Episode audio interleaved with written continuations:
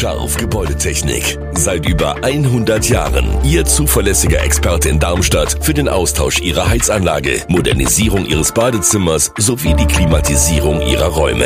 Erwarten Sie mehr von uns, als Sie es gewohnt sind. Scharf Gebäudetechnik.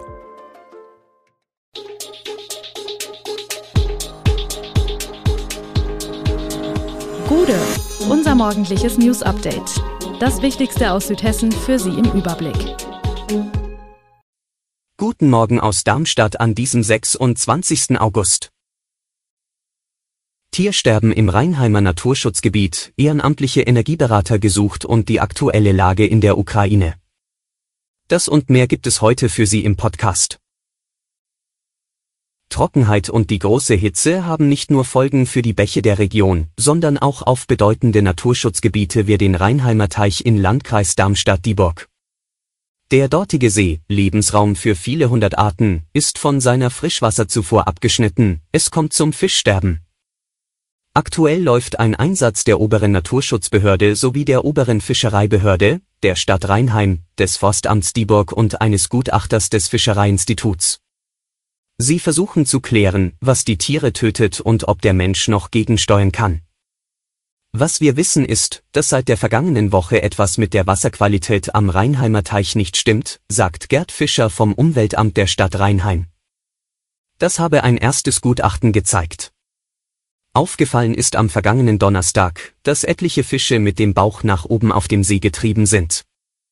Mindestens 30 große, teils 25 Kilogramm schwere Karpfen und Welse sind gesichtet worden. Wobei das Ausmaß des Fischsterbens bislang völlig unklar ist, da der See in dem Naturschutzgebiet zahlreiche uneinsehbare Stellen hat. Zudem treiben die Kadaver nur verhältnismäßig kurz an der Wasseroberfläche, bevor sie auf den Grund des Sees herabsinken. Auch mindestens drei tote Vögel, zwei Graugänse sowie eine Stockente trieben tot auf dem Wasser. Eine weitere Krickente ist ebenfalls verendet. Jede und jeder kann zur Energiewende beitragen. Das leben Initiativen wie Heine Energie und Transition Town Darmstadt vor. Ihre Aktiven berichten von immer mehr Bürgerinnen und Bürgern, die zu dem umfangreichen Thema Orientierung brauchen. Die Sorge um Ressourcenknappheit durch den Konflikt mit Versorger Russland führt zu stark erhöhter Nachfrage nach Solarlösungen. Initiativen der Wirtschaft, staatliche und für Darmstadt städtische Förderungen sind das eine, aber auch eine Basis an Vereinen und Bündnissen wirkt mit und treibt an, ehrenamtlich, aus Überzeugung. Weitere Helfer, die beraten können, sind dringend gesucht. Das hebt Heike Böhler von Heiner Energie hervor und bilanziert für Juli gut 100 neue Interessenten allein aus Darmstadt. Verlassen steht er da, der Bismarckturm auf dem Dommerberg in Darmstadt. Einst war die Anlage im Darmstädter Forst ein Festplatz, dann Aufmarschgelände der Nationalsozialisten, zuletzt ein Ausflugsziel vieler Wanderer. Heute entsteht dagegen der Eindruck eines vergessenen Bauwerks. Was passiert mit dem Darmstädter Denkmal? Hohe Bauzäune umringen seit 2014 das Areal. Das Gelände ist mittlerweile von Wildwuchs überwuchert. Bei genauerem Hinschauen fallen Schäden und Mängel ins Auge. In dieser Zeit teilte uns die Bundesnetzagentur mit, dass der Turm sanierungsbedürftig und daher nicht mehr zugänglich ist, sagt Agnes Allich von der Darmstadt Marketing GmbH. Die Bundesnetzagentur bestätigt den Standort aus Kostengründen bereits vor vielen Jahren aufgegeben zu haben.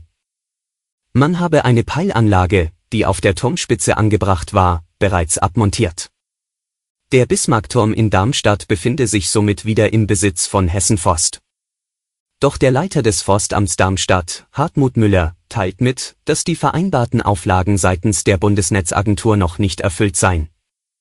Das Denkmal muss in einem bestimmten Zustand abgegeben werden, der eine Teilsanierung erfordert, erklärt er. Bezüglich eines Sanierungskonzepts stehe das Forstamt deswegen seit längerem in Kontakt mit den zuständigen Landesämtern und der Bundesnetzagentur. Dem Verfall lasse man laut Forstamtsleiter nicht freien Lauf. Tankrabatt und 9 Euro Ticket laufen aus. Reisende müssen sich auf höhere Kosten einstellen.